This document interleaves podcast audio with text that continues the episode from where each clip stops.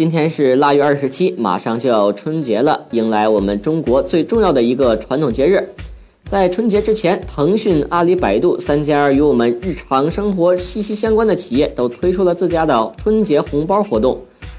这三家的红包活动我都有参加过。我玩这个活动也不是为了抢多少红包，只是想体验一下游戏的趣味。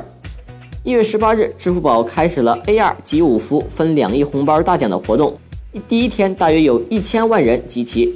支付宝说，今年要把去年人们没有得到的敬业福还给大家，诺言的的确确是兑现了。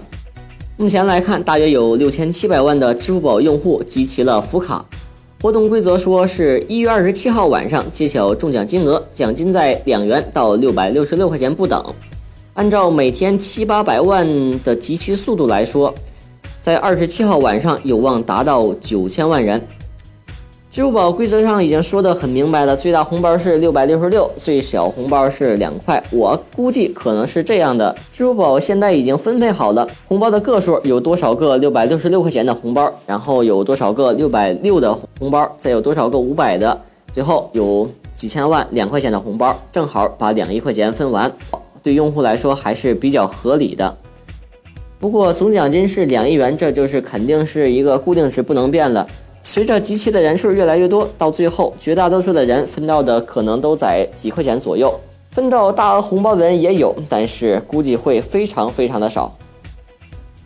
再来看一下腾讯的活动，在一月二十二日，腾讯 QQ 天降红包活动也开启了。QQ 红包活动就是在你的周围一些建筑会藏有一些现金红包或者是优惠券。我感觉腾讯这个红包活动还是比较鸡肋的，毕竟为了几块钱。冒着寒冷的冬天在外面找来找去的人还是比较少的，可能也会有人参加，不过大多都是为了尝鲜玩一玩就走了。最后来看一下百度，百度的红包活动推出的时间是比较晚的，它的活动叫春玩，春就是春天的春，玩就是玩游戏的玩。